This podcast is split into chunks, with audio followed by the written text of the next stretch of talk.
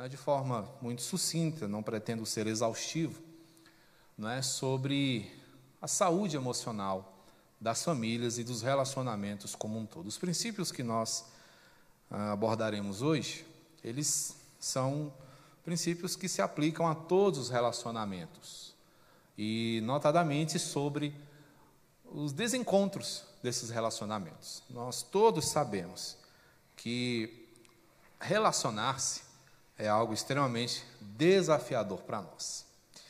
É, eu trouxe aqui um trecho de uma canção, ah, já bem antiga, eu acredito que conhecida por todos.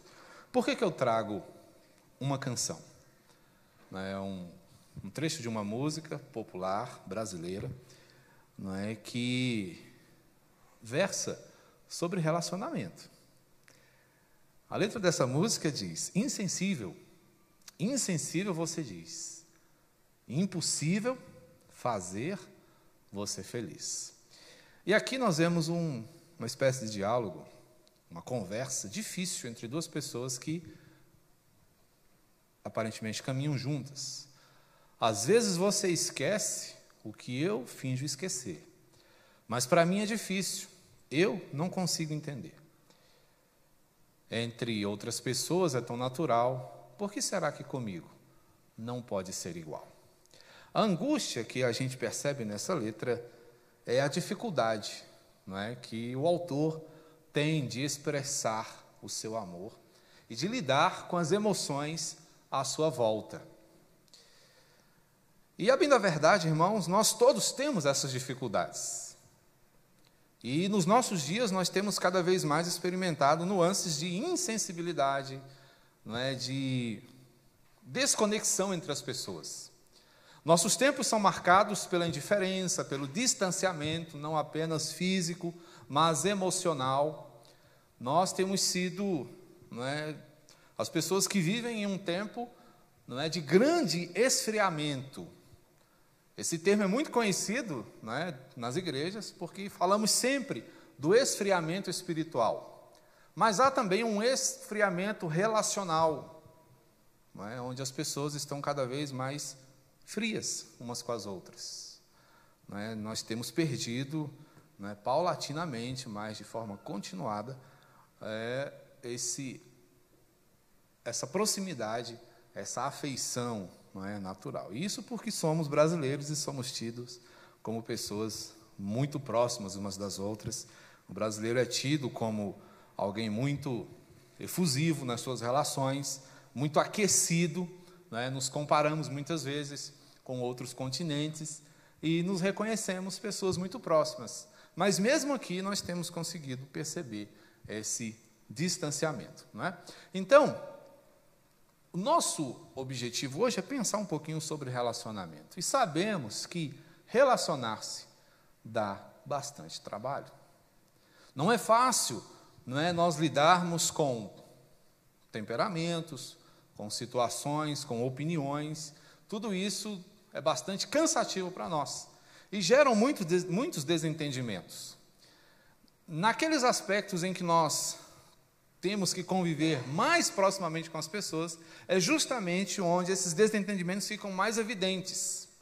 E aqui nós podemos citar dois grandes exemplos que dizem respeito a nós, que são as famílias e, por que não dizer, a igreja. Não é? Onde há uma concentração maior de pessoas, né, é muito fácil haver desentendimentos, porque a multidão de opiniões, de temperamentos, de posturas, de histórias é muito grande. Então nós corremos o risco né, de sofrermos mais desacertos, desencontros né, no desenvolvimento dos nossos relacionamentos.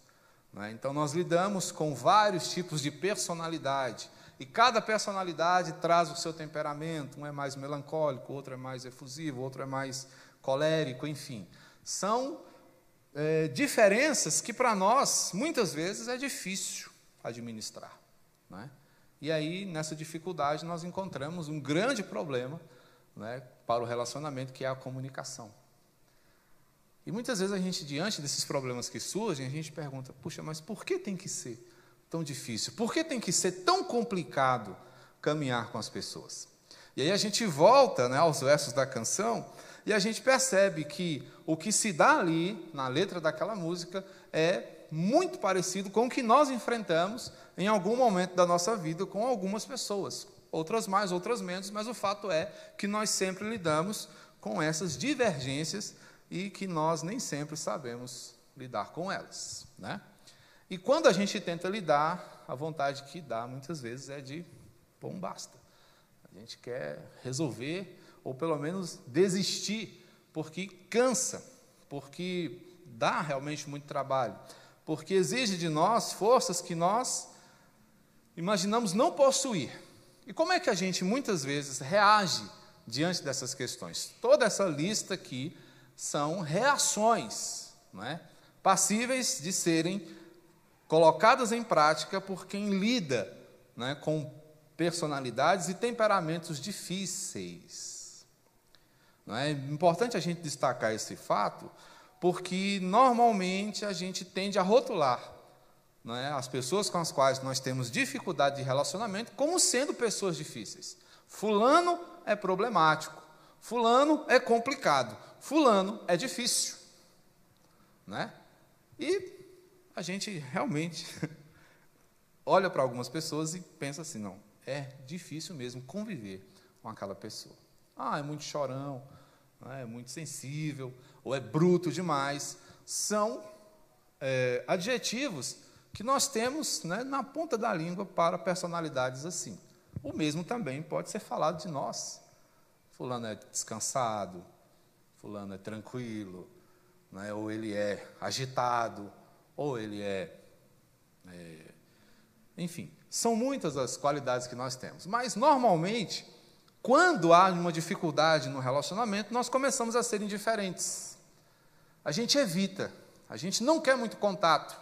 Ou quando tem, procura ser rápido, e aí a gente entra na superficialidade. Né? Só trata o necessário, só fala o necessário, só se relaciona o mínimo possível, exatamente para evitar desgaste. Agora, quando tudo isso é, faz parte de contextos mais próximos, como a família, por exemplo, aí nós temos um problema. Porque a família foi criada para caminhar de forma conjunta. E nessa perspectiva, a superficialidade se torna realmente algo que dificulta. Né? Se torna um, um problema, porque, sendo superficial, a família não vai chegar onde ela precisa chegar. O mesmo se diz para a igreja, para o povo do Senhor nós temos como uma palavra que nos define a comunhão. E comunhão não pode ser superficial. A comunhão não pode se pautar na fuga. Eu não posso evitar ninguém porque algumas pessoas possam ter uma personalidade mais trabalhosa, não é? Mas normalmente é o que a gente faz, a gente evita, a gente não quer, a gente não é, pede para não trabalhar junto, por causa daquelas dificuldades, ou quando a gente acaba se encontrando, normalmente a gente se trata com acidez, com aspereza, e a coisa vai só piorando.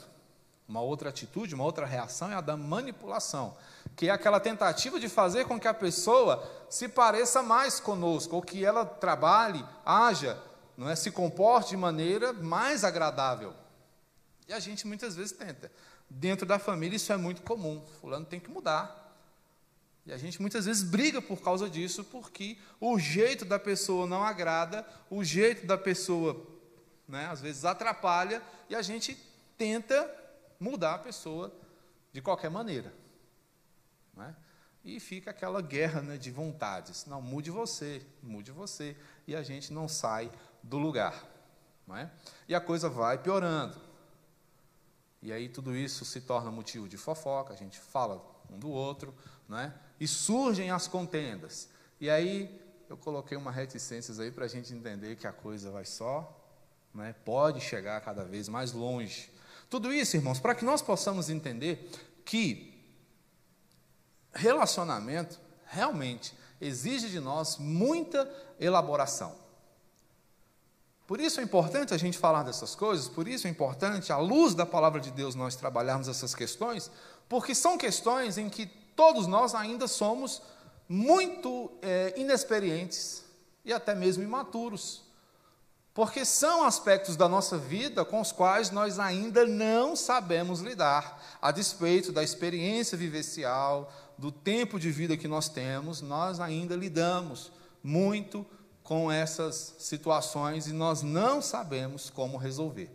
São problemas, são situações que estão sempre na nossa pauta, na pauta da nossa vida e ainda exigem uma resposta, ainda aguardam uma resposta, não é? Mas há um problema, é?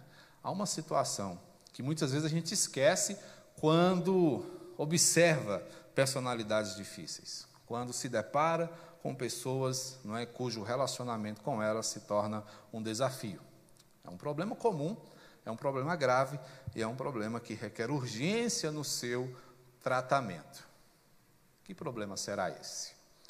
Será que somos todos nós insensíveis? Palavra do Senhor nos dá uma pista.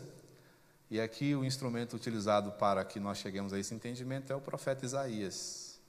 E aqui ele está falando da situação da humanidade no momento em que Cristo não é, é enviado, não é? mesmo diante da promessa, que é o caso né, de Isaías, ele é um profeta messiânico, ele tem a visão do Messias que havia de vir para resolver o problema da humanidade, e ele acerta no alvo quando diz aqui a razão pela qual nós precisamos de um Messias. Todos nós andávamos desgarrados como ovelhas, cada um se desviava pelo caminho, mas o Senhor fez cair sobre ele a iniquidade de nós todos. Sendo assim, Isaías destaca aqui para nós que o problema não é do irmão, ou da minha esposa, ou quem sabe do marido, ou ainda do filho. Não é? O problema não é dele, o problema é nosso, porque se há dificuldade naquela pessoa em se relacionar com outros, essa dificuldade também é nossa. Talvez não no mesmo aspecto, mas em algum aspecto nós temos as nossas dificuldades, nós temos os nossos jeitos, nós temos os nossos quereres. Nós temos as nossas manias. E o que é interessante a gente observar é que nós lutamos e até brigamos pelas nossas manias. Eu quero assim. É uma das primeiras sentenças que nós aprendemos a usar. Desde crianças, nós aprendemos a defender os nossos interesses, sejam eles errôneos ou não. É meu. Não é? Nós queremos sempre ter a primazia, queremos sempre ter a preferência, de modo que, desde os primeiros meses da nossa caminhada, nós já nos deparamos com essas dificuldades. Quantos pais queixam-se de não dormirem bem? Quantos pais têm dificuldade não é, em fazer com que o seu filho obedeça? Todos nós enfrentamos isso. É? E à medida que a gente cresce, a gente vai se deparando com outras situações, na escola, né? na rua, no trabalho, enfim, a gente sempre vai se deparar com pessoas de personalidade que vão se chocar com a nossa, que vão faz, nos fazer pensar que ela é realmente difícil, mas talvez para nós, para elas, perdão, sejamos nós também muito difíceis. Então é importante a gente considerar que temos todos um problema em comum. Estamos todos envolvidos em uma situação que requer, não é, orientação e cuidado. É preciso que nós juntos busquemos e encontremos a cura para os corações adoecidos e obviamente isso não vem de nós, vem do próprio Deus. Por isso Paulo vai dizer que em Cristo nós somos novas criaturas. Se alguém está em Cristo, é nova criatura. As coisas antigas já passaram e eis que se fizeram novas. Isso aqui, meus irmãos, é muito importante considerar porque nascemos realmente com uma estrutura emocional, familiar, e ali no seio da nossa família nós aprendemos jeitos, modos, é? até a maneira da gente conversar é definida pelo nosso convívio familiar. Se você cresce numa família festiva, é, de pessoas alegres, há uma grande chance de você ser efusivo, ser alguém é, que goste de barulho, que seja agitado, animado.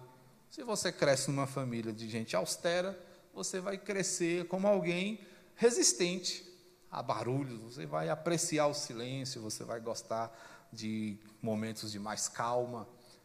E aí, isso são só exemplos, a gente pode pensar em várias outras coisas.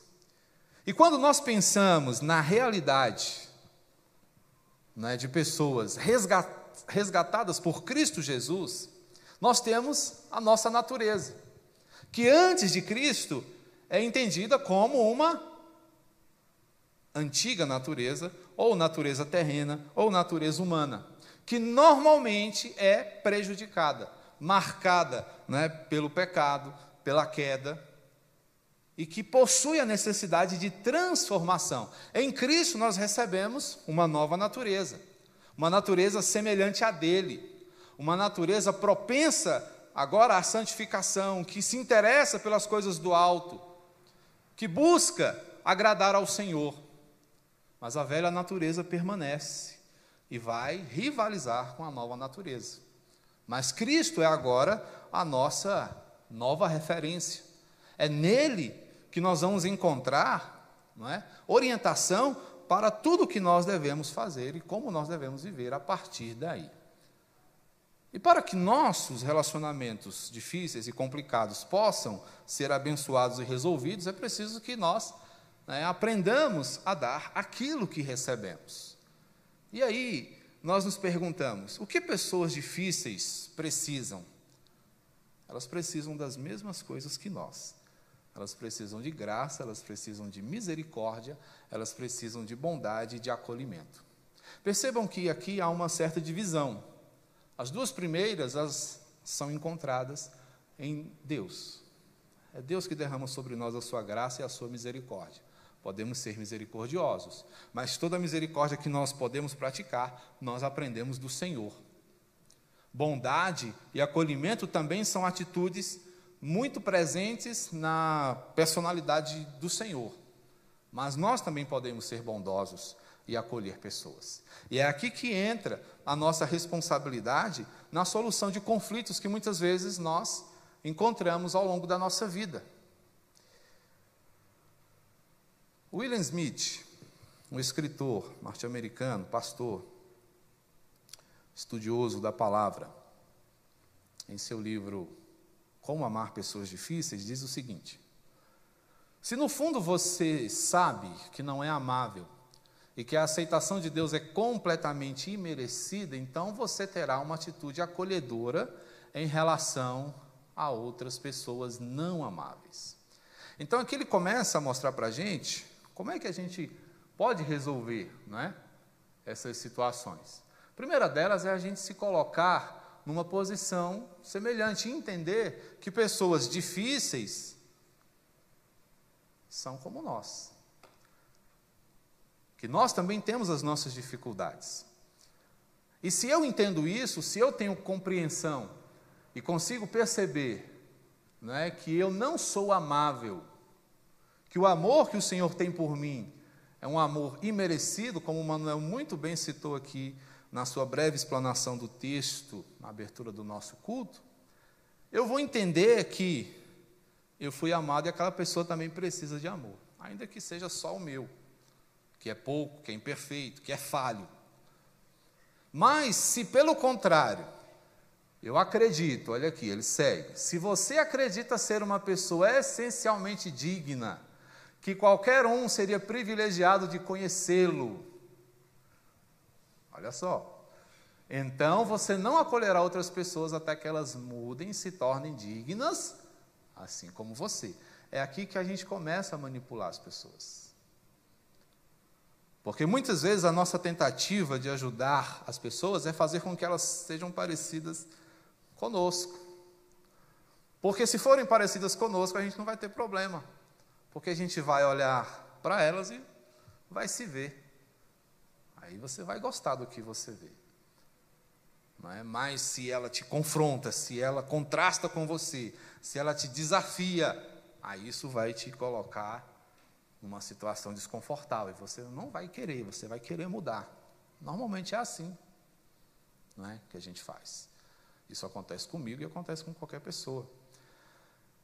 Mas quando eu olho para o outro com olhos de misericórdia, é por isso que nós precisamos da ajuda do Senhor, aí a coisa começa a mudar, porque a gente percebe que o outro é tão miserável quanto nós. E aí a gente consegue ter misericórdia e respirar fundo e continuar caminhando. Obviamente, irmãos, nós não estamos falando de coisas fáceis. E o trabalho de Deus, por assim dizer, não é fácil. Deus lidou é, durante toda a história da humanidade com pessoas difíceis, desde os primeiros. Nem Adão poupou o Senhor de dificuldades, desobedeceu. E de lá para cá, todos nós seguimos desobedecendo, desagradando, entristecendo o Senhor em todo o tempo. Então o Senhor sabe o que é lidar com pessoas difíceis e vem dele a referência para nós também lidarmos com personalidades difíceis, lembrando-nos de que ele também enfrentou a nossa dificuldade, enfrentou as nossas limitações. Mas Deus tem objetivos, e o que, que ele pretende com gente difícil? O Salmo 103 dá uma pista muito boa para nós. Como é que o Senhor trata pessoas difíceis? Ele não nos trata segundo os nossos pecados, nem nos retribui consoante as nossas iniquidades. O que isso quer dizer é que o Senhor não nos castiga, não nos trata proporcionalmente aos nossos erros. Essa é uma perspectiva humana. Errou muito, o que a gente faz? A gente execra, a gente cancela, a gente anula, a gente corta, a gente bloqueia. São essas as posturas que nós tomamos com pessoas que nos desagradam. Às vezes, escancaradamente, declaradamente, às vezes, veladamente. É? E hoje, no contexto digital e tecnológico em que nós vivemos, é muito fácil você cortar alguém do seu círculo. Você vai num botão e clica. Bloquear, excluir, cancelar, enfim. Mas normalmente é o que a gente faz. A gente não tem a disposição de ir uma milha a mais, como o Senhor Jesus nos ensina. E a gente já desiste. Mas o Senhor não. Muito pelo contrário, ele tem o propósito de abençoar, transformar. O Senhor quer que nós mudemos. O Senhor quer que nós entendamos a sua vontade, a sua proposta. Ele quer nos libertar do jugo que nos força a sermos difíceis e distantes, arredios à sua vontade, à sua palavra. E por isso o Senhor intenta nos proteger e manifestar a sua glória, ou seja, nos dar a conhecer as grandezas do seu amor, as maravilhas do seu poder, a intensidade do seu perdão. É isso que o Senhor Jesus pretende com pessoas difíceis. É isso que o Senhor, nosso Deus, o Todo-Poderoso, pretende com pessoas como eu e como você. Portanto, o Senhor tem grande experiência e quer nos ensinar sobre como nós podemos lidar com os nossos relacionamentos difíceis e transformá-los em relacionamentos saudáveis. Ele tem uma estratégia. E essa estratégia visa acabar com a insensibilidade que muitas vezes é tão natural de nossa parte. A primeira coisa que a gente precisa fazer é reconhecer nossas próprias falhas. Temos grandes e terríveis falhas. Aqui eu queria chamar a sua atenção para o texto de 1 Timóteo, capítulo 1. Abre aí. É um testemunho de Paulo um testemunho muito interessante e que você deve concordar comigo, porque Paulo viajou muito, conheceu muita gente, abriu várias igrejas. Mas se tem uma coisa que consta do caráter de Paulo, é que ele não é um triunfalista. Paulo fala né, do seu desejo intenso de estar com o Senhor, de se entregar ao Senhor, da sua dedicação, do desejo de estar na glória, do lucro, não é que significava a própria morte para ele. Paulo era um homem tão desejoso de Deus que ele olhava para a morte não como prejuízo, mas como lucro. Paulo pensava: se eu morrer, eu vou ganhar. Ao passo que nosso tempo pensa: se morrer, vai perder não é? Mas Paulo dizia: não, quando eu morrer eu vou ganhar. E ele sempre fazia algo interessante. Ele falava da sua história pregressa. Paulo não tinha vergonha de falar que tinha sido um grande pecador. E em algumas cartas ele ainda diz: Eu sou o maior dos pecadores. Então Paulo não tinha essa de se achar melhor que ninguém. Paulo não tinha essa, essa mania de dizer que era alguém merecedor do cuidado do Senhor. Isso era quando ele se chamava Saulo. Ali ele se achava realmente o grande. Mas quando ele se tornou Paulo, o pequeno, ele falou: essa é a minha realidade, é assim que de fato eu sou. Esse sou o verdadeiro eu, o pequeno, o nada, o infame. E aqui nesse texto nós vamos ver Paulo falando disso. Não de forma orgulhosa, mas de forma didática. Ele diz a partir do verso 12: Dando graças ao Pai, que vos fez idôneos à parte que vos cabe da herança dos santos na luz. Paulo está falando da vida dos colossenses, do que eles se tornaram ao conhecer Cristo Jesus. E aí ele emenda. É, perdão, eu li o texto errado aqui. E aí ele segue. Sou grato para com aquele que me fortaleceu. Ainda não, segunda, né? Não, primeira mesmo. Desculpe. Ah, é isso mesmo. Sou grato para com aquele que me fortaleceu, Cristo Jesus, nosso Senhor que me considerou fiel, designando-me para o ministério. Paulo reconhece a honra que lhe fora dada pelo Senhor. Mas ele diz: A mim, logo eu, que noutro tempo era blasfemo e perseguidor, e insolente. Mas obtive misericórdia, pois o fiz na ignorância, na incredulidade. Transbordou, porém, a graça de nosso Senhor com a fé e o amor que há em Cristo Jesus. Fiel é a palavra e digna de toda a aceitação, que Cristo Jesus veio ao mundo para salvar os pecadores, dos quais eu sou o principal. Mas por esta mesma razão me foi concedida misericórdia para que em mim o principal evidenciasse Jesus Cristo a sua completa longanimidade e servisse eu de modelo a quantos hão de crer nele para a vida eterna. Assim, ao Rei eterno, imortal e invisível, Deus único, honra e glória pelos séculos dos séculos. Amém. Por que é que Paulo glorifica ao Senhor? Por ele ser o grande apóstolo que era? Não mas por ele ter sido resgatado da miséria em que ele vivia. Paulo era um perseguidor da igreja, um destruidor da igreja. Paulo era um homem que prejudicava e tornava muito difícil a vida do povo de Deus. E Paulo não tenta esconder esse currículo, Paulo não tenta limpar a sua ficha, muito pelo contrário, ele faz questão de lembrar, todas as vezes que lhe foi possível, de onde ele havia vindo. E isso é didático, porque quando Paulo reconhece as suas próprias falhas, o seu testemunho é consciente.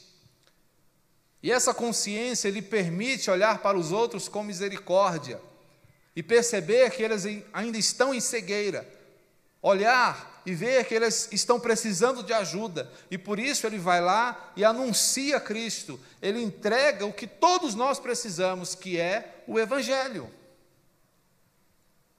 Então, irmãos, a razão pela qual nós não somos consumidos todos os dias é a misericórdia do Senhor, que chega até nós por meio do Evangelho. Paulo está falando aqui de uma graça efetiva está apresentando aqui os resultados do amor de Deus sobre a sua vida. Paulo está dizendo: Eu sou o que sou hoje, não porque eu decidi ser, não porque eu tive sabedoria suficiente para isso, mas porque o Senhor me alcançou, porque o Senhor me resgatou, porque Ele me retrabalhou. Paulo se reconhece como um resultado direto da cruz de Cristo. Pensando nesse aspecto da importância da cruz, que nos remete lá a Isaías 53, que é Cristo Jesus, a gente fica pensando, normalmente a gente usa a cruz como símbolo no final da nossa vida.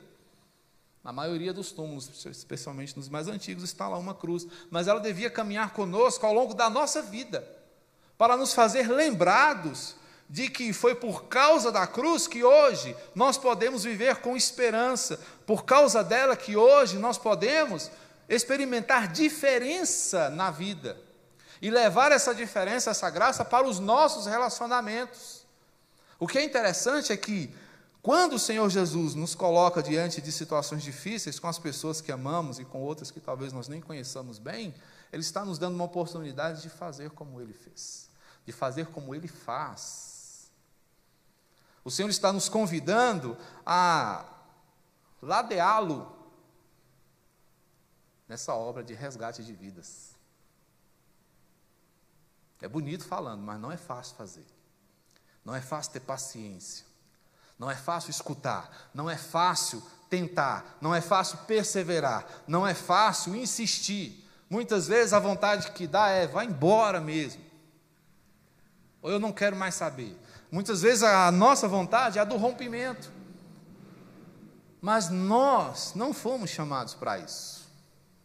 Isso compete à velha natureza. Nós recebemos uma nova natureza e a nova natureza é a natureza do vem cá, vamos caminhar mais um pouco. Vem cá, vamos conversar. Vem cá, vamos resolver. É reconciliação. O ministério de Cristo é o ministério da reconciliação. Nós somos frutos desse ministério. Por causa do que Cristo fez, nós fomos reconciliados com Deus. Fomos reaproximados e chamados para trabalhar pelo bem do outro. Sermos instrumentos para abençoar a vida de outros. E é um desafio ser usado por Deus. Moisés enfrentou esse desafio. Quando Moisés subiu ao monte para receber a lei do Senhor, ele desceu de lá, como é que o povo estava? Orando por Moisés jejuando pela volta do seu líder? Não, o povo estava festejando em torno de um bezerro de ouro, prevaricando diante do Senhor. A ira de Deus subiu. O que, que Moisés fez?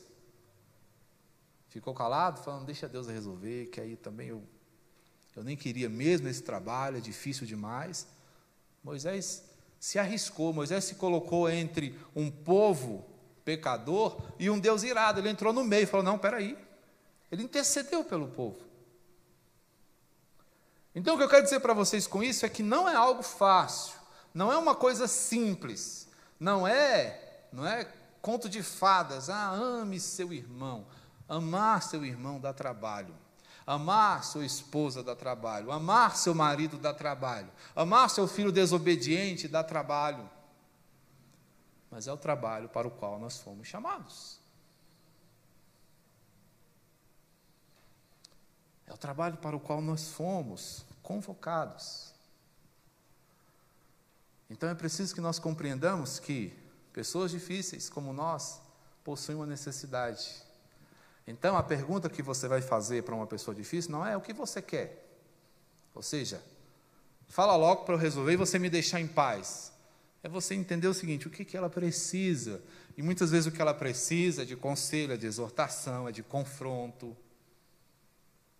é de aconselhamento. Coisa fácil de fazer? Não, mas que é necessário fazer, que todos nós precisamos.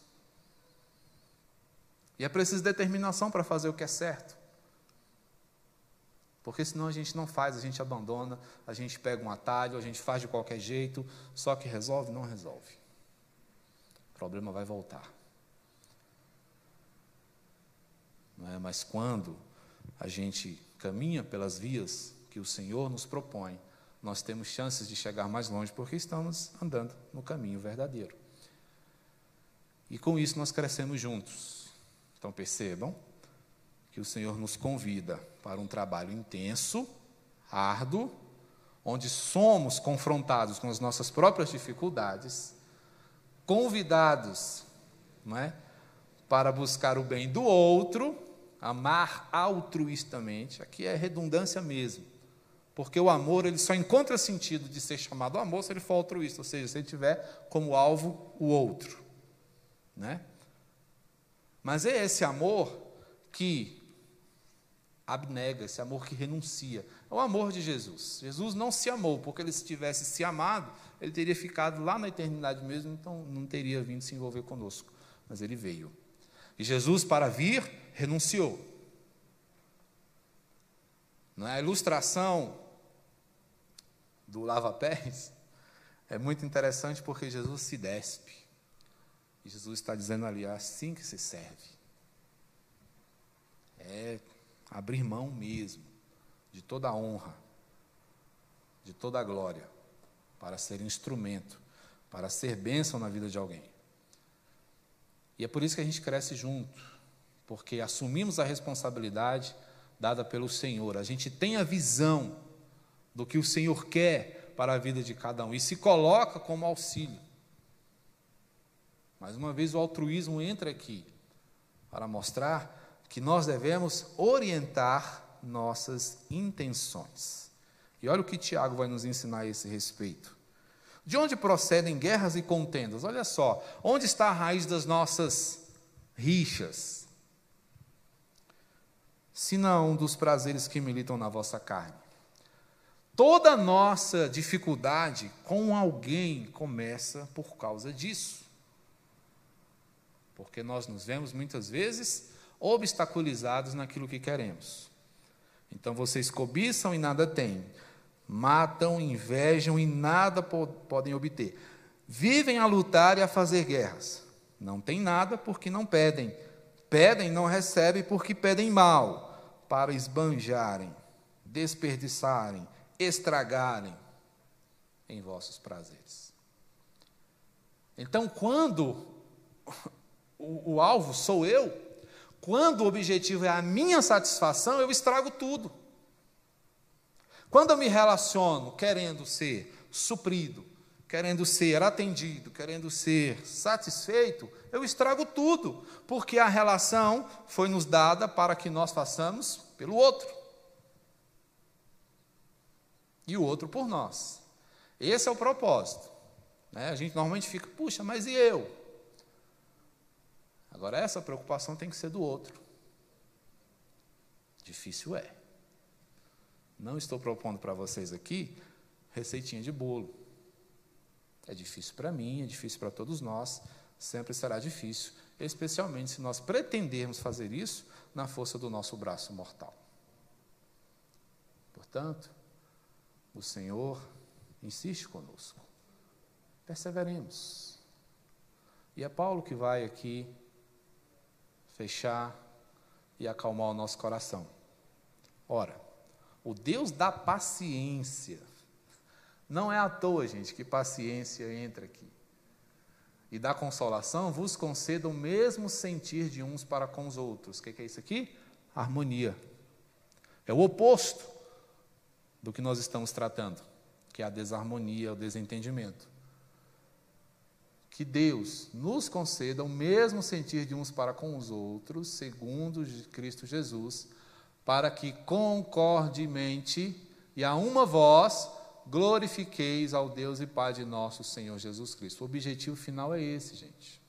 Então, por que, que nós devemos insistir e perseverar uns com os outros? Para que Deus seja glorificado. Para que todos estejamos na mesma via, fazendo a mesma coisa. Então, ao olhar para alguém difícil, o que você tem que pensar, e eu também é, eis ali um potencial adorador do Senhor. É o que eu vejo. Isso é visão. Mas normalmente o que a gente faz? Aquele ali? Uh -uh. É problema. E a gente começa a contar. Ah, fez isso, já fez aquilo, já fez isso, já fez aquilo. Né? Mas nós também viemos de um mundo ruim, difícil. Nós também éramos perdidos, pecadores. Talvez não como ele foi, talvez até pior, quem sabe, mas o fato é que todos nós andávamos desgarrados como ovelhas, não éramos ovelhas. E isso por si só já é suficiente para que tenhamos misericórdia uns dos outros. Então, irmãos, é com oração, é com dependência do Senhor que nós satisfaremos a Sua vontade. E que o Senhor nos ajude e tire do nosso coração toda insensibilidade para com os nossos familiares, para com os nossos amigos, para com os nossos irmãos, para com os nossos concidadãos. Porque somos igreja e fomos chamados para fazer esta diferença. Que o Senhor tenha misericórdia, se apiede de nós e nos capacite a este árduo, mas honroso trabalho para o qual Ele está nos chamando. Vamos orar? Bendito Deus, Salvador nosso, te louvamos e suplicamos, ó Deus, a tua graça sobre nós a nos capacitar para esse desafio que a tua palavra nos faz na noite de hoje. Ensina-nos, ó Deus, a sermos amáveis, a sermos irmãos de fato. Abençoa os nossos lares, ó Deus, os nossos relacionamentos. Ajuda-nos, ó Deus, a sermos melhores. Nós oramos, ó Deus, pelas vidas que estão machucadas, magoadas. Que haja, meu Deus, harmonia dentro dos nossos lares, nos nossos relacionamentos que eles reflitam, ó Deus, a paz que excede todo entendimento, a graça que restaura o nosso caminhar cotidiano. Oh, meu Deus, ajuda-nos, Pai, para que em todo tempo e em todas as situações e circunstâncias exalemos o bom perfume do Senhor Jesus. Obrigado, meu Deus, por esta noite, pelos meus irmãos e irmãs que o Senhor nos conduza sempre em paz, para a glória do teu nome e bênção da tua igreja. Que a graça de nosso Senhor, Salvador Jesus Cristo, o amor de Deus, o nosso Pai, e o consolo, a orientação e o poder do Espírito Santo seja com todo o povo do Senhor, abençoando os seus relacionamentos, para que eles sejam agradáveis a Ti até aquele dia em que nos encontraremos com o Senhor para contigo reinar por todo sempre.